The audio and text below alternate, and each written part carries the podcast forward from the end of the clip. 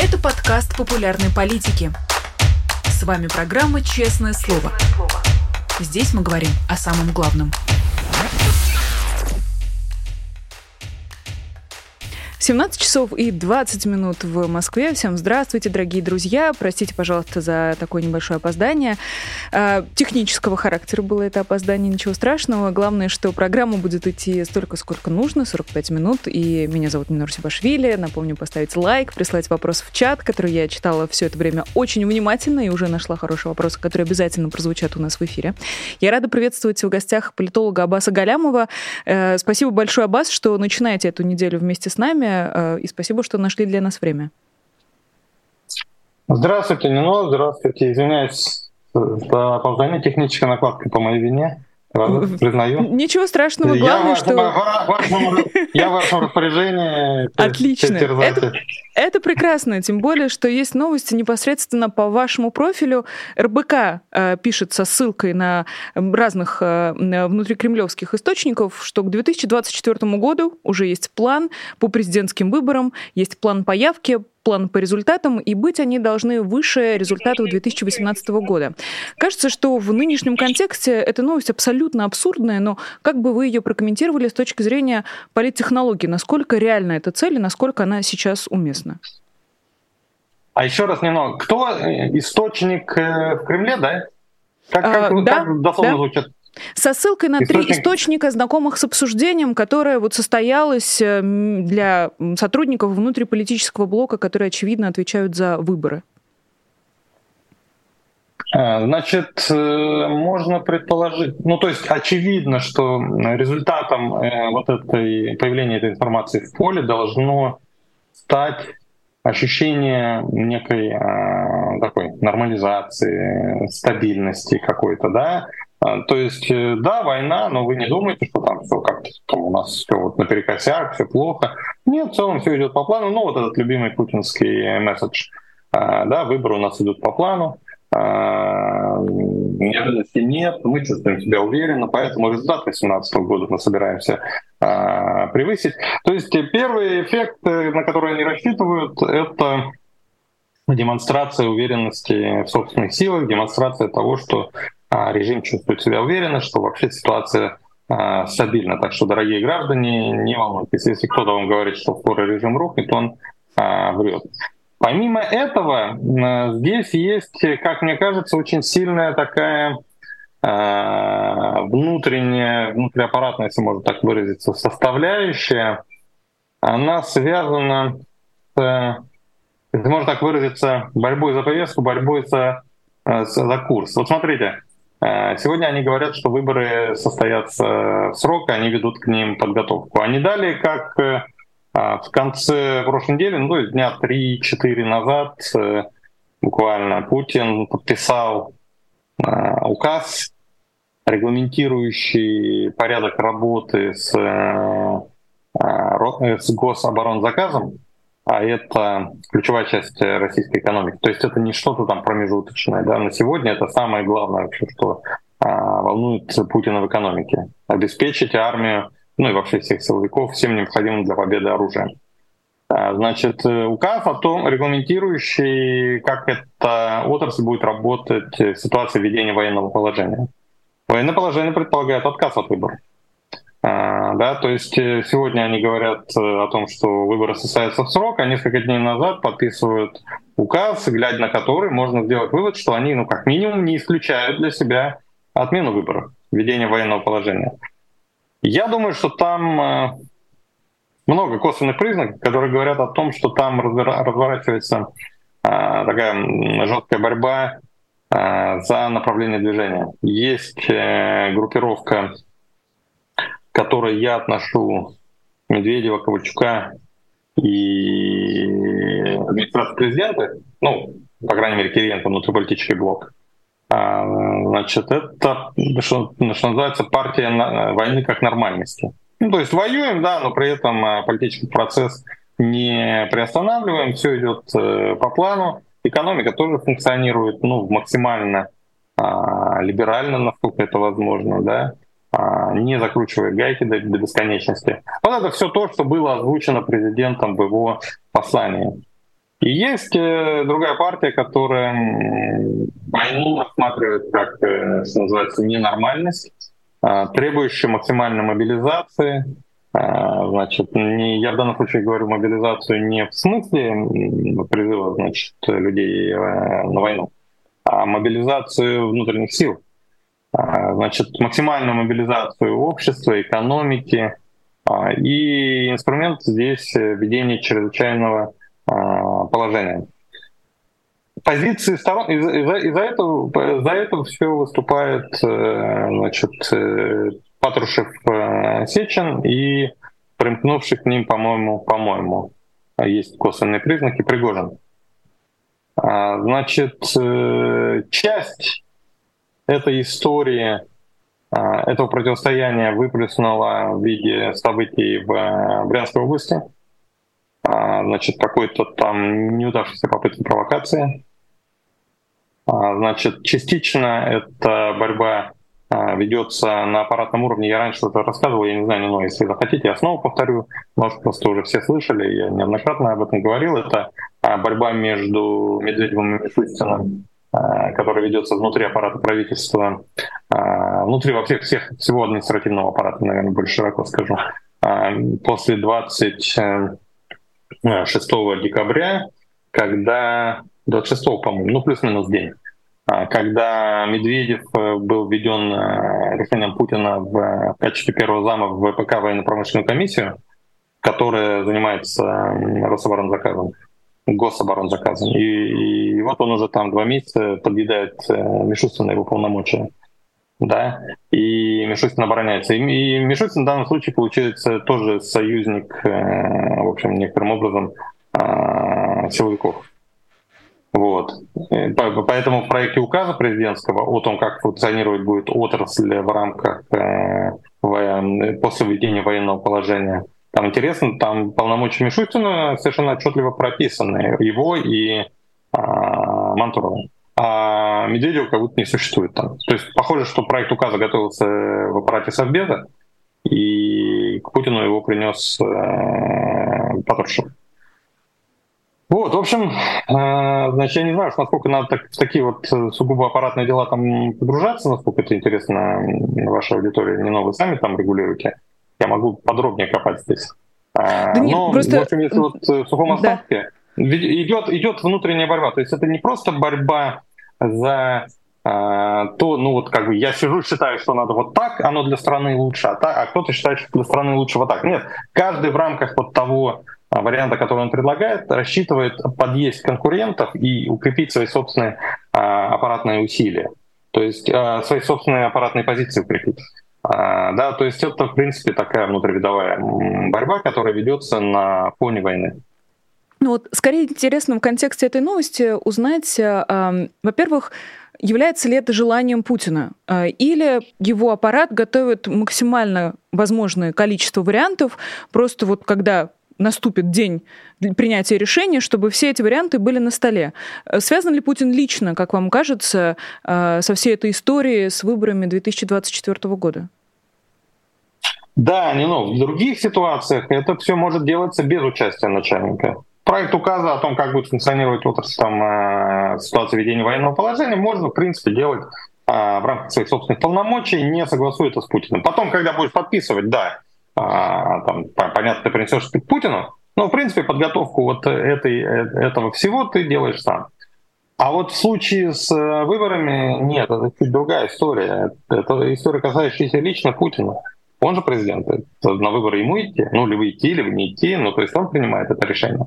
И здесь уже никто не может себе позволить навязывать, что называется, царю свою волю. Да, и поэтому, когда Путин э, в ходе послания озвучил э, тезис о том, что выборы состоятся срок, помните, он же это в послании да, сказал, да. А он, э, ну, я сразу для себя сделал вывод, что а, это лично путинская история. Ни, ни один спичрайтер не рискнет такое вписать, предложить это Путину. Потому что за это можно ну, крепко по шее слопотать. А вдруг Путин уже принял решение отменить выборы, ввести военное положение, отменить выборы. Ты же не знаешь, а, да? И как ты можешь... А тут ты к нему приходишь с проектом, в котором написано там «выборы в срок». Ну, точно по шее получишь за то, что не в свое дело лезешь. Да, поэтому вот эта история не но, это лично путинская история, и он, э, значит, э, как минимум дал команду Кириенко это все э, готовить. Я, на самом деле, первое совещание Кириенко по выборам провел, если не ошибаюсь, 12 января. Ну, то есть это такая инсайдерская информация, в паблике ее не было, но вот то, что говорит РБК, это не первое совещание уже, это не, не, они, они с января начали это готовить. И такие вещи, конечно, делаются по, после э, личной э, команды Путина. А, значит, но не факт, что, ну, то есть он пока так видит ситуацию, это не значит, что он а, не изменит свою точку зрения. Поэтому можно предлагать ему, вот чем занимается Патрушев Сечиным, предлагать ему альтернативные варианты. Владимир Владимирович, военное положение. Да, а там дальше посмотрим, как ситуация будет складываться. Вот еще несколько таких событий типа брянских, и глядишь, Путин качнется в э, другую сторону. Скажет, вот это интересно. Нет, черт, Про выборы, Брянск. Значит, да, да, давайте просто пока далеко не ушли, э, тоже вот то, что произошло в Брянске, вот прошло уже сколько дней, и до сих пор нет ни какой-то четкой версии, нет э, ни какого-то определенного предположения, кто за всем этим стоит, какая была цель. Вот вы насколько уже успели проанализировать эту ситуацию, как вам представляется, что же там происходило на самом деле, кто главные участники, кто интересанты э, в этом событии, как вы разложили все случившееся для себя? Ну, окончательного решения, что я точно вот для себя версию сформировал, э, у меня нет. Пока я еще ну, там, жду новой информации, да, из, имеющейся информации недостаточно для того, чтобы уверенно о чем-то говорить. Достаточно э, мутная история, сами по себе вот эти э, фигуранты, э, значит, этот э, э, российский добровольческий корпус, э, ну, они, они как-то чуть-чуть странно выглядят. Ну, всегда, когда кто-то как чертик из собакерки выскакивает, э, значит, всегда это выглядит чуть-чуть э, странно. Ну, то есть, да, они там создались, они воевали там где-то. Но одно дело, когда ты воюешь где-то там, ну, какие-то там локальные задачи решаешь, другое дело, когда ты проводишь самостоятельную э, диверсионную операцию на территории противника, ну, это разного уровня э, твоя субъектность, что называется. Да, и то есть в такой субъектности они замечены не были. А, ну и вообще сам, сами по себе, кто они? Граждане России, как у них э, написано, живущие в Украине, а, этнически, этнически русские, воюющие за Украину, ну то есть граждане России, живущие в Украине, воюющие за, а, за и воюющие за Украину. Как-то, ну, вот чуть-чуть странно звучит. Я такой, вот такой, ну, понятно, что есть такие граждане, да, но почему их много, почему они, а, значит, э, все воюют, причем под э, знаменами русских националистов, которые возглавляют вернее, даже не русских, а каких-то европейских, там они, их организатор, он там в Европе уже лет 20-30 как э, живет, а, давно-давно уехал туда, да, и, и, и, и какое-то время вроде бы, конечно, он нацист, националист, но ну, политик таковой не занимался, да, а, значит, при этом он под своим крылом собрал, вот, э, говорю, граждан России, живущих в Украине, причем а, как, как у них написано, правоцентристской, а, а, не, не, правоконсервативной, по-моему, идеологии, а, значит, эм, а, традиционные ценности. Ну, господи, вот э, консерватизм и традиционные ценности, путинисты так себя описывают. Ну, Единая Россия, на сайт зайдите, почитайте про их идеологию. Да? В чем ваше разногласие? Вы граждане России, ну да, живете в Украине. Идеологически вы вроде себя оформляете как так же, как Путин. Почему вы воюете против а, Путина? Почему вы одновременно являетесь европейскими нацистами? А, почему вы а, значит, э, ну, не сформулировали, вот я декларацию несколько раз прочитал, их идеологическое такое обоснование, значит, э, они в, в октябре, по-моему, или в ноябре презентовали. Вот. Значит, э, да, видно, что вы не любите Путина. В чем суть претензий ваших к Путину, вы не формулируете. А, значит, ну такие вещи так не делают. Ну то есть не мы должны догадываться, кто вы. Да, если вы претендуете на статус серьезного политического игрока, ну, то вы, не мы за вами должны ходить, расскажите, кто вы. Вы должны сами за нами бегать и, и предлагать там внятное объяснение. При этом, ну, я послушал там целое интервью, вот э, Фейгину давал его, значит, этот э, руководитель этого вот, э, а, да, корпуса, а, значит, Капустин. Целый час прослушал, вроде говорит хорошо, излагает э, хорошо, оратор хороший. но вот по итогам в голове ничего не оседает. То есть, что за операции, что вы там делали вообще? То есть вместо того, чтобы внятно рассказать, сколько, ну вот зашли туда, там, через какие деревни прошли, а, чем занимались, э, кроме того, что ролики записывали. Ну, то есть это все-таки вроде как э, война, и вы себя позиционируете как воинское подразделение. Значит, вы не только пропагандой должны заниматься, но как-то вот какой-то боевой смысл в этой операции был.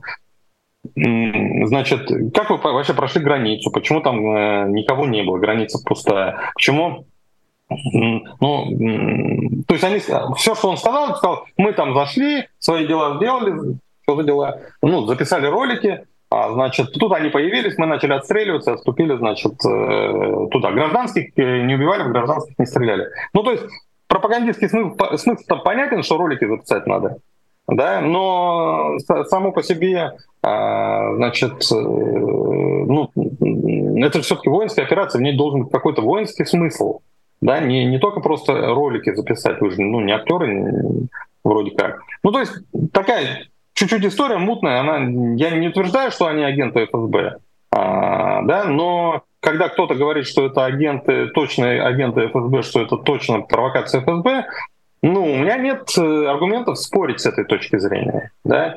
Значит, э, мне на сегодня кажется наиболее а, значит, э, более-менее внятной версия источника, вот этот Wind of Change, источник Осечкина, который сказал, что на самом деле планировалась, действительно планировалась операция а, по чужим флагам ФСБшная, а, значит, ну просто информация о ней утекла к, к противоположному лагерю, и тот успел э, среагировать и закинуть э, на час раньше, до того, как появились там ряженые, успел закинуть своих ряженых, так сказать. То есть там оперировали э, две, по сути, получается, группы. То есть одна, значит, диверсанты с одной стороны, другая диверсанты с другой стороны. И в итоге получился такой хаос. То есть изначально роли были распределены, там, значит, кто-то говорит о том, что вот заложники захвачены, кто-то говорит о том, что а, мальчика убили, кто-то говорит, что девочку а, убили, там, когда стреляли машины, Нивы, вот о чем президент говорил. Да, и, ну, то есть это все, что должно было происходить в соответствии с планом ФСБ, вот если верить источнику Wind of Change. А, значит, но до того, как все это было закручено, вдруг э, в ситуацию чуть раньше вторгся вот этот русский добровольческий корпус, который был туда заброшен. А, ну, они говорят сами, вроде как, сведомые а, ВСУ, но вполне возможно, СБУ, вернее, а, но вполне возможно, что прям самими СБУшниками. И Значит, э, и, и поэтому все наперекосяк пошло. То есть кто-то был заряжен говорить, что мальчика убили, он, и он ну, в соответствии с планом говорит, что мальчика убили. А оказывается, мальчика и не убили, и тут же кто-то начинает это опровергать. И кто-то говорит, взяли заложников, значит, потом говорят, да нет, никто заложников не брал. В общем, вот этот хаос является следствием того, что изначально планировалась э, провокация, но она была сорвана реальным вторжением реальной диверсионной э, группы. Почему утекла информация? Там, э, значит, Осечкин э, говорит, что ну, внутривидовая борьба, там кто-то из чекистов пытается э, друг друга подставить. Там действительно идет борьба а Бортников должен уйти, он э, на пенсию уходит, и там, значит, есть согласованный всеми кандидат Королев, который должен эту должность занять.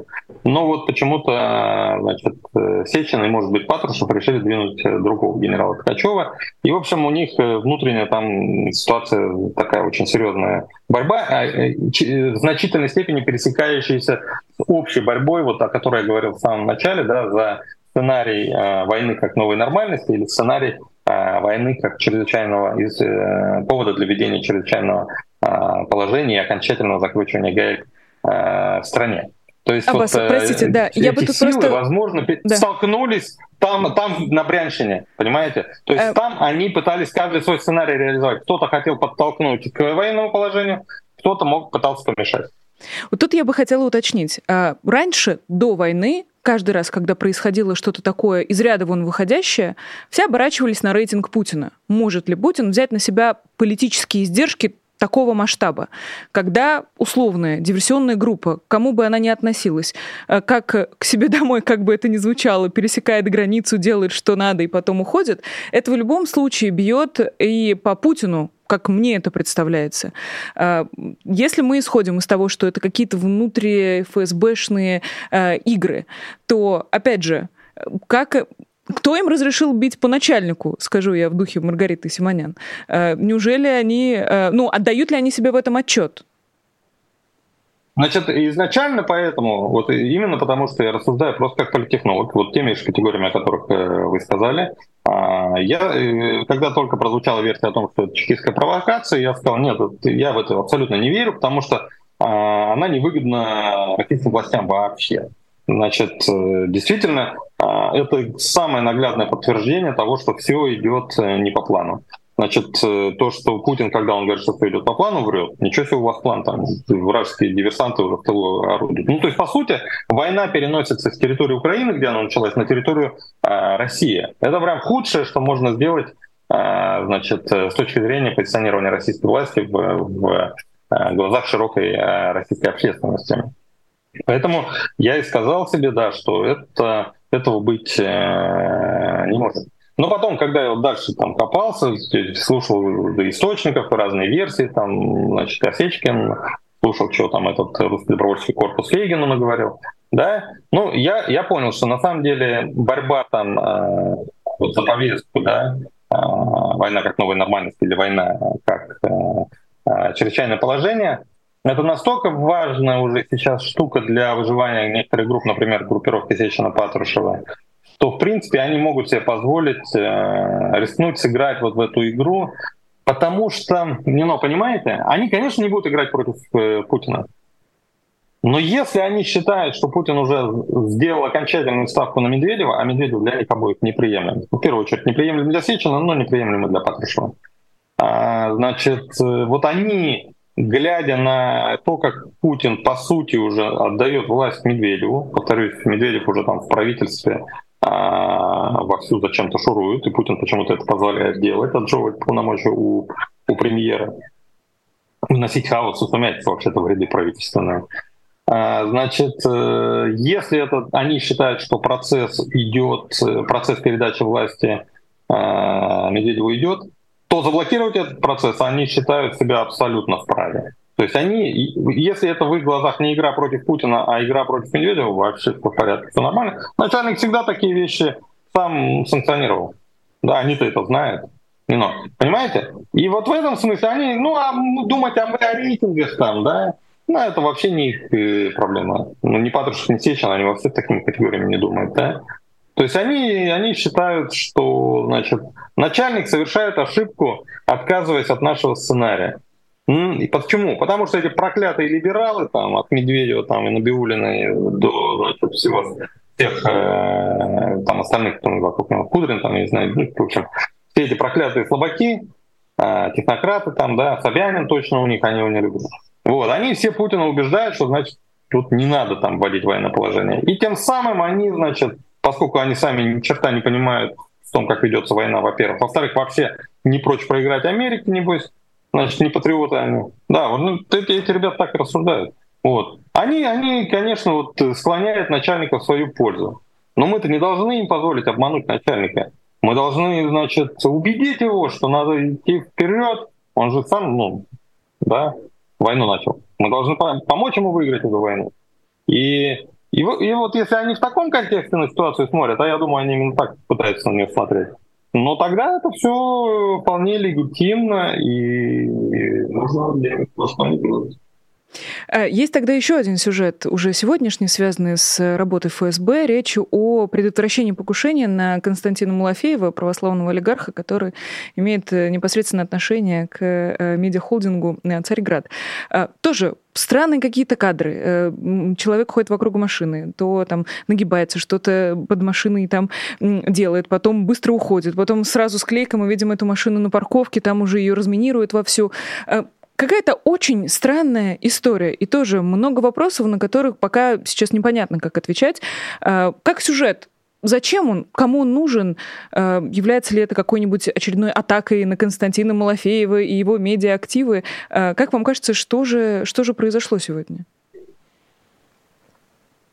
Ну, ну, тут я тоже могу только э, гадать. Э, к сожалению, вот сегодня передача так построена вокруг таких вещей, по поводу которых ну, я пока не могу себе позволить сделать э, какой-то конкретный вывод. Слишком мало фактуры, слишком э, много допущений, да, поэтому я извиняюсь перед вами, перед аудиторией, опять начинаю фантазировать. Я, ну, мне кажется, что, значит, э, во-первых, чистые могут попытаться раскрутить этот русский добровольческий корпус, суетливо так. Ну, то есть они, а, значит, он, этот русский добровольческий корпус появился в российском медиапространстве, политическом пространстве как субъект а, два дня назад, э, три дня назад в результате событий в Брянске. Народ со скепсисом на все это смотрит, скепсис виден, да, очень многие подозревают, что это фейк какой-то ФСБшный. Да, и надо срочно доказать, что нет-нет, он субъект, они активны. Да, и вот они в попыхах там что-то там еще придумывают. Может быть, они судорожно пытаются продемонстрировать свою дееспособность. То есть они явно там проворонили всю, всю ситуацию в э, Брянске. Э, да, они, наверное, знают, что их котировки сейчас э, подопустились в глазах и общественности, может быть, и самого Путина, знаете. Ну, то есть Путин так сейчас сидит с подозрением на них, смотрит, что это у вас там все это так плохо, криво. И они боятся, что он сейчас там шашку рубить начнет. И они в попыхах там быстро пытаются, там, Владимир смотрите, зато мы при, при, это, покушение предотвратили. Вот. Ну, то есть есть какой-то элемент вот э, суетливости. То есть я думаю, что если бы они а, не торопясь, э, все аккуратно делали, ну, это было бы все, выглядело бы все более убедительно.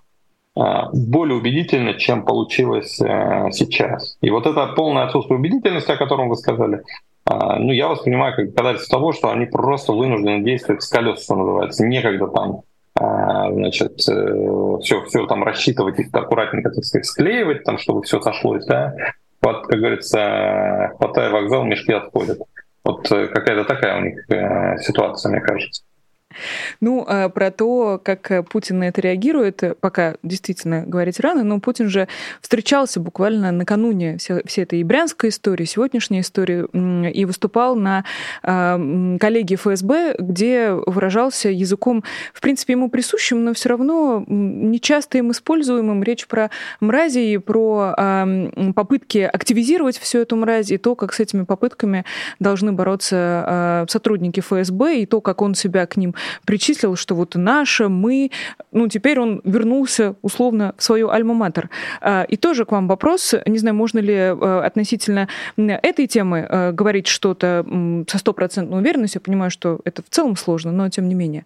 А, тоже, как вам кажется, вот эта риторика, которая у Путина, очевидно, э, с каждым разом становится все более агрессивной, является ли это каким-то предупреждением к его следующим шагам? Когда он говорит, что нужно все эти попытки активизировать активизировать всю эту мразь на нашей земле, как-то вот пресекать. А что он имеет под этим в виду? Ну, понятно, что закручивание гаек имеет в виду. Но не надо, смотрите, у него все, он это же скачет прям. Это не то, что, знаете, как линейно там вот в одну сторону движется. Они дали, как за 3-4 дня до выступления на коллегии ФСБ, он выступал с посланием. И там э, главный месседж э, был ровно противоположным. Он говорил, что это вот украинцы там, так сказать, закручивают гайки там в отношении своих противников, критиков. А мы вот не будем так делать, потому что мы же демократические. Поэтому вот те, кто там уехали, те, кто критикуют нас, да, не будем мы их там репрессировать, пусть это все останется на их э, совести, э, значит, пусть вот они с этим, э, так сказать, живут. А мы будем, ну, будем наказывать тех, кто непосредственно совершает конкретные преступления там, э, террористического характера, но, значит, не более того. Да, то есть вот он э, колеблется, он вот, я повторюсь, там есть вот э, какая-то такая борьба внутренняя идет сейчас, да, за выбор курса. Ну, то есть это не борьба за... Раньше она такая простая, понятная была год назад. А, либо за переговоры, либо за продолжение войны. Сейчас э, переговорной партии в принципе не видно в паблике. То есть она есть, то есть на самом деле в глубине души там почти все согласны, что надо идти на переговоры. Но поскольку эти разговоры не сильно приветствуется последний там месяц-два, вот только Лавров один раз озвучил. До этого на протяжении долгого времени, время от времени российские власти это озвучили. Было видно, что это санкционировано. Но поскольку Украина демонстративно этим пренебрегает, э, ну, э, Россия тоже перестала это озвучивать, редко это делает, по крайней мере. Да, и поэтому тезис о том, что вот давайте на переговоры, он сейчас почти не звучит, э, значит, там внутри аппарата, во всяком случае. И поэтому там борьба сейчас не между сторонниками прекращения войны и продолжения войны, а борьба за то, что делаем внутри страны. Окей, воюем в любом случае. Просто а, воюем, сохраняя внутреннюю, то есть в формате, условно говоря, СВО, да, то есть там война, а здесь внутри страны все по-старому.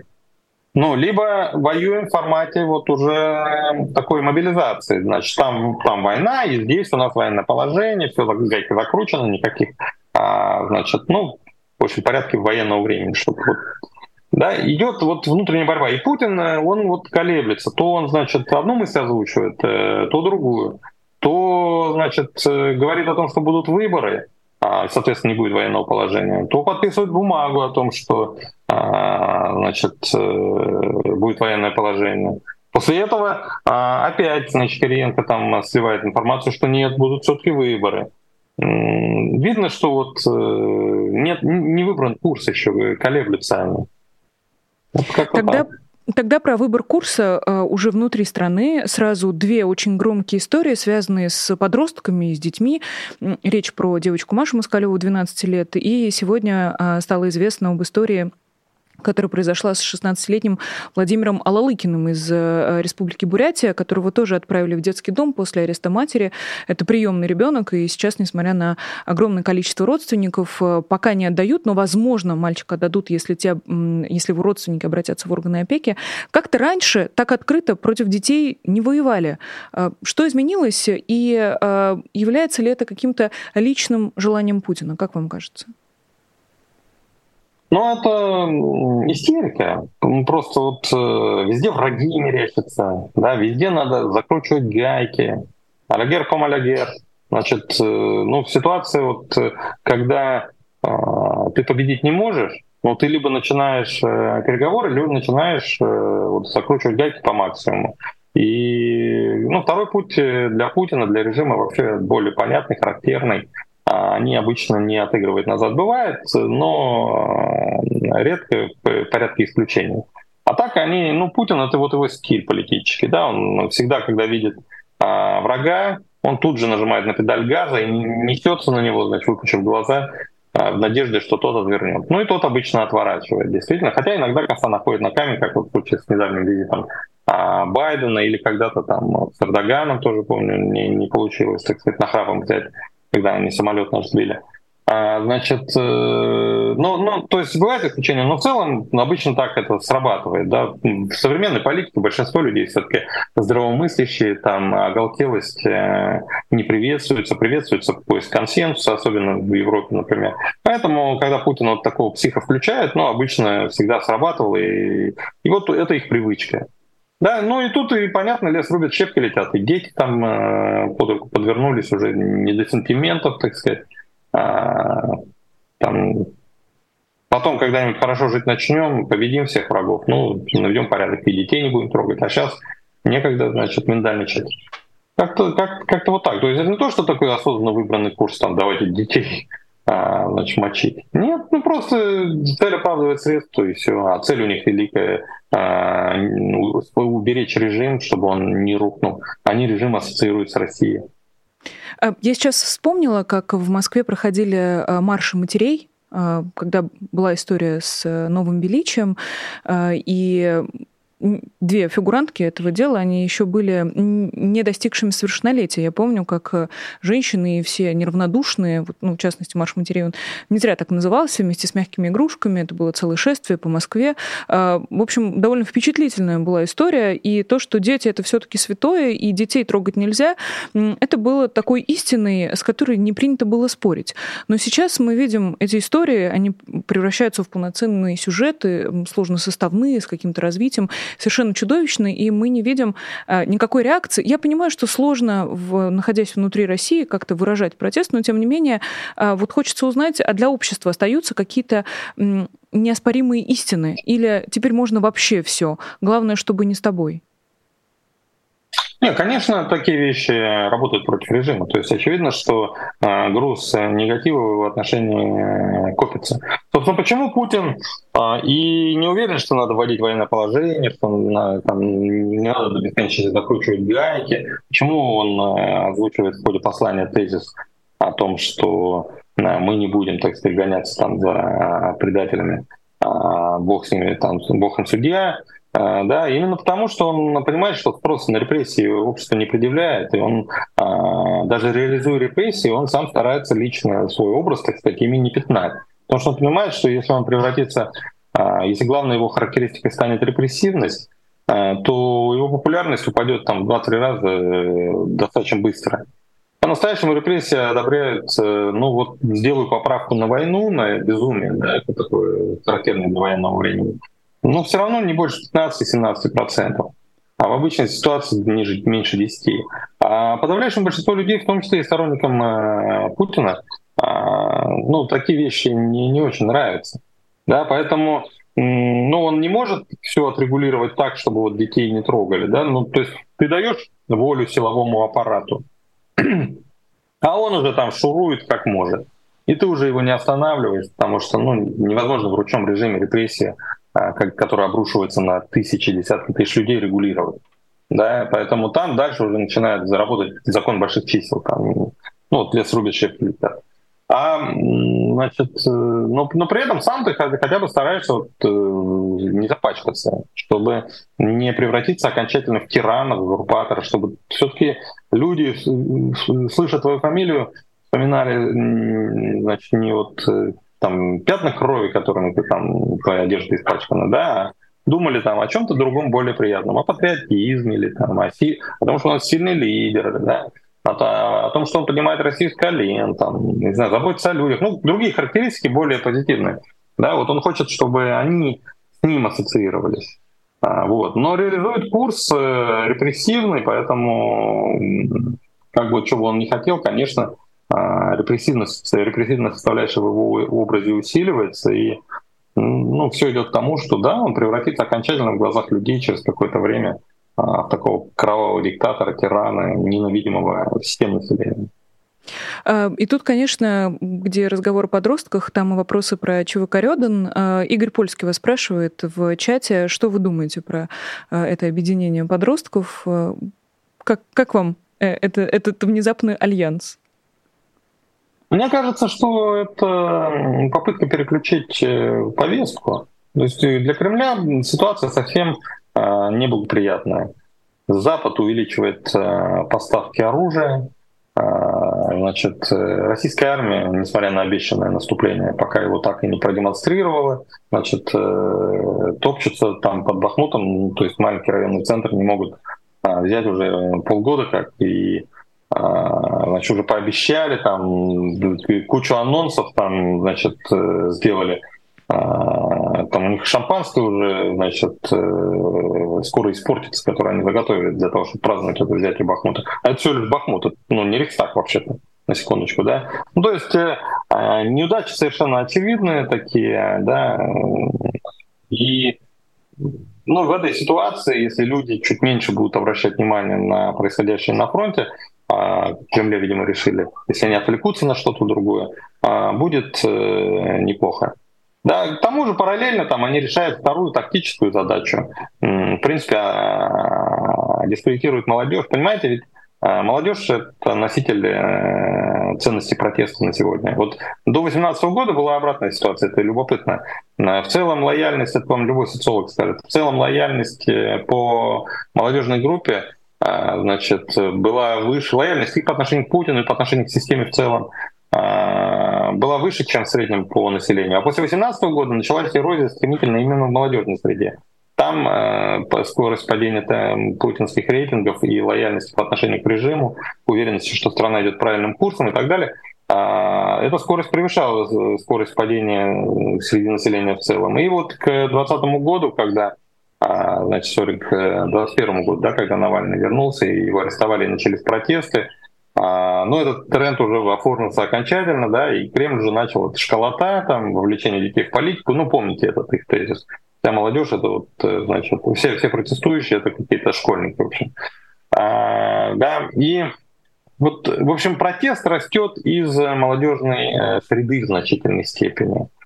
И в этом смысле дискредитировать молодежь в глазах вот, носителей консервативных ценностей, вот этого, всей, всей этой архаики, да, пенсионеров там, а, это, в принципе, выгодно Путину. То есть э, э, им выгодно показать, что это не конфликт власти с обществом, а это конфликт а, старшего поколения с младшим поколением. Да, и это, то есть это не столько протест против режима, сколько протест против вообще там стариков. Да, и в этом смысле надо просто показать, что молодежь, она какая-то тупая, безумная, там, сошедшая с ума. Это, в принципе, ну, таки, такое, такое понимание, оно всегда у старших э, э, поколений сидят. Вот эта фраза вот Эмпора Моррис во времена нравы, она же не случайно родилась еще в Древнем Риме. Да? Всегда каждое следующее а, пожилое поколение, оно чуть-чуть с подозрением относится к радикализму а, младших поколений. Да? Всегда старики ворчат, и бабушки на скамейках обсуждают э, молодых девчонок. А, значит, и в этом смысле, то есть первая задача, условно говоря, кто-то пришел там в Кремле, говорит, слушай, а тут вот какая-то маленькая субкультурка есть, там что-то там у них, ну то есть это не то, что, знаете, с нуля выдумали, такие вещи обычно не выдумываются, просто кто-то там мониторя повестку увидел, что есть какая-то вот такая история, да, и он э, на совещании озвучивает, и вот они сидят на совещании обсуждают, так что будем делать, а, значит, как там отвлекать народ от э, негативной повестки. Тут кто-то вспоминает, что он это видел, говорит, да там вот такая вот молодежная субкультура есть, э, может ее подраскрутим. О, хорошая идея. А, кстати, заодно и молодежь дискредитируем. Пусть, а, когда в следующий раз молодежь протестовать начнет, там на улице выходить, да, а, чтобы старики вспомнили и сказали, да, это чокнутая молодежь, которая вот это ЧВК Рюдан, что ли, знаем мы их, э, дебилы они все. Да? Ну, то есть одновременно вроде как несколько задач можно решить. Я воспринимаю вот эту историю а, вот так, хотя не исключаю, опять же, что ошибаюсь. Знаете, ну, бывают ситуации, когда ты абсолютно уверен в чем-то. В данном случае я, у меня абсолютной уверенности нет. Например, смущает меня история, что в Украине одновременно все это стало раскручиваться, да, и там в этом Россию обвиняют. Да, но пока ничего сказать больше, вот, что я сказал, не могу не настолько я вот, наверное, разбираюсь в этих молодежных субкультурах, чтобы уверенно говорить. Тогда э, более общий вопрос вам задам. А когда режим начинает бороться с подростками, с неформалами, э, какой это этап для режима, если вот весь его путь разделить на ступеньки? Э, является ли это таким предвестником, не знаю, конца, как бы не хотелось на это надеяться? Ну, это, как Черчилль говорил, э, это еще не конец и даже не начало конца, но это конец начала. Э, как только режим начинает какую-то группу от себя отчуждать, как только он перестает быть, э, так сказать, all-inclusive, да, инклюзивным режимом, а, значит, он начинает отделять какие-то социально-демографические группы от себя, а, отдалять от себя, тем более такую нужную, как молодежь, а, значит, потому что ну, революция делает молодежь, нельзя молодежь отчуждать от себя а молодежь надо максимально лояльной сделать. А, вот. Это, это значит, что режим уже вступает в стадию своего заката. А, с молодежью проблемы не, то, не только потому, что она, в принципе, может на улицу. Вот, знаете, молодежь на, на выборы, она не очень охотно ходит. То есть средняя явка среди молодежи, она невысокая. Обычно, знаете, как бывает, вот когда человеку исполнилось 18 лет, он на первые свои выборы после этого с удовольствием идет. А, значит, это для него ну, любопытно. Это для него как бы вот один из атрибутов того, что он стал взрослым. А потом он забрасывает это. Ну, то есть он пришел, ходил, увидел, что это скукотища, ничего интересного, все выборы фальсифицируют, от нас ничего не зависит. Ну, традиционная наша э, такая народная точка зрения. Да? И после этого молодежь, явка среди молодежи резко падает. И начинает уже расти, когда человек просто становится э, взрослым, там за 30 уже. А, значит, э, поэтому молодежь, она, да, не очень активна с точки зрения электоральной политики, хотя в некоторых ситуациях бывает исключение, когда вот активизация процесса происходит. Но на улицу, на вот уличный протест, ну, это молодежь. Это, это в чистом виде молодежь выходит. Да, старики на это не пойдут, даже если они будут недовольны. То есть в, с этой точки зрения нельзя обсуждать молодежь, нельзя терять молодежь. А во-вторых, надо понимать, что это же все-таки Россия, она при всем том, что Путин с удовольствием бы ее затащил в архаику, окончательно сделал бы обществом э, не модерна, а обществом до модерна. Тем не менее, Россия, особенно ее городские субкультуры, они в значительной степени все-таки являются а, обществом современным. А современное общество от архаичных э, обществ как раз и отличается тем, что вот там культ э, старших поколений, ну там, то есть там ты прав априори просто потому, что ты старше. Старших надо уважать, старших надо слушаться. Задача молодежи воспроизводить опыт стариков. Все, ничего другого. А в современной, э, в современной вот, э, современное общество как раз отличается сменой вот этой парадигмы. И сейчас, и, и сейчас наоборот, э, старики такие, знаете, молодятся и стараются выглядеть как, э, ну, быть вот чуть-чуть более моложавыми, а, значит, чем, э, чем, ну, чем и положено. А, значит, э, сейчас вот в современном обществе а, ну, следовать за молодежью это не мовитон, а это, это, это нормально. То есть тезис о том, что ну, молодежь в этом лучше разбирается, он звучит на фокус-группах постоянно. Тезис о том, что от, от пенсионеров ты слышишь там тезис, ну ладно, мы свое пожили, Бог с нами, да. А вот как молодежи-то, вот, вот э, что же, что же, что же ей, как она будет жить, да, вот, вот этот тезис звучит тоже постоянно в исполнении, причем пенсионеров, понимаете? Э, как бы, повторюсь, Путин э, не хотел остановить течение этой реки, он не в состоянии это сделать. Российское общество становится все более современным, и молодежь все более становится группой, которая задает тренды.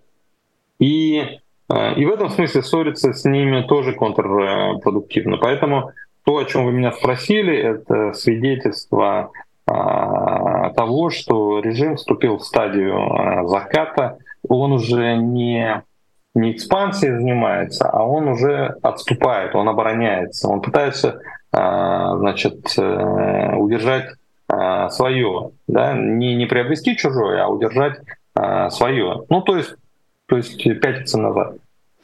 Э, у нас остается, точнее, у нас уже не осталось времени, но я обещала задать вам вопрос, э, и если можно, вот буквально минутку у нас есть на ответ от Геннадия э, Проскурина. Проект России после СВО. Какой он? Я понимаю, что вопрос очень глобальный, очень широкий, но если да. можно хотя бы рамки очертить, основные тезисы. Ну, я считаю, магистральный э, сценарий того, что в какой-то момент поражение приведет к тому, что Путин утратит власть, скорее всего, это будет что-то такое достаточно добровольное, то есть какого-то преемника он все-таки выдвинет. Случится ли это до конца этого года или э, надо будет ждать э, чуть дольше, а, пока трудно сказать, но а, вот будет преемник и будет борьба, борьба группировок, какие-то из них будут более либеральные, какие-то будут менее либеральные.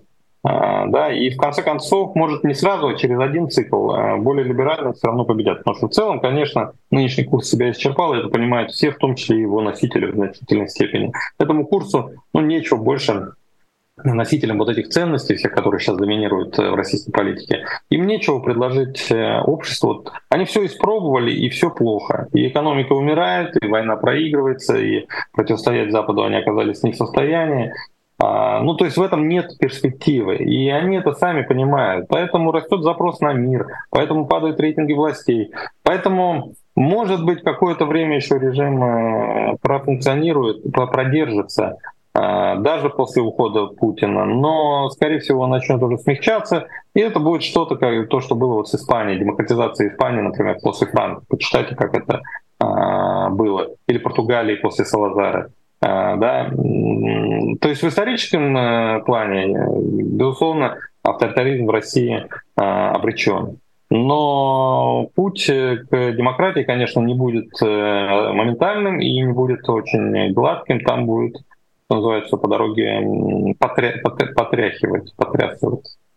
Вот как-то так. Спасибо вам большое. Политолог Абаз Галямов э, был гостем э, программы «Честное слово». Мы не то что 45 минут, а даже чуть-чуть больше э, здесь беседовали. Спасибо огромное Абасу за то, что начал эту неделю вместе с нами. Спасибо большое и патронам программы «Честное слово», которых вы сейчас увидите в бегущей строке. Как только мы попросим режиссера это сделать, мы попросили, он показал. Посмотрите, пожалуйста, внимательно на этих замечательных людей, и вы тоже можете вписать э, туда свой ник или, может быть, какое-нибудь а, послание. Я всегда обращаю внимание на два ника «Нет войны» и «Адыгея против войны». А, из Адыгеи тоже приходили новости о том, что было штрафовано арестован правозащитник и местный житель за ссылку на видео с канала Навальный Live на 800 тысяч э, за ссылку на ролик, где э, говорили правду. А, спасибо большое вам, что вы здесь, что вы э, тоже предпочитаете разбираться во, во всех происходящих событиях, и за то, что вам интересно экспертное мнение. Большое спасибо всем думающим, всем рефлексирующим э, нашим зрителям. Не забудьте, пожалуйста, поставить лайк. Э, и спасибо большое за вашу активность в чате. Меня зовут Нино Русибашвили. До встречи в других эфирах. Оставайтесь на популярной политике. Всего доброго и пока. Вы слушали подкаст «Популярные политики». Мы выходим на Apple Podcast, Google Podcast, Spotify и SoundCloud. А еще подписывайтесь на наш канал в YouTube.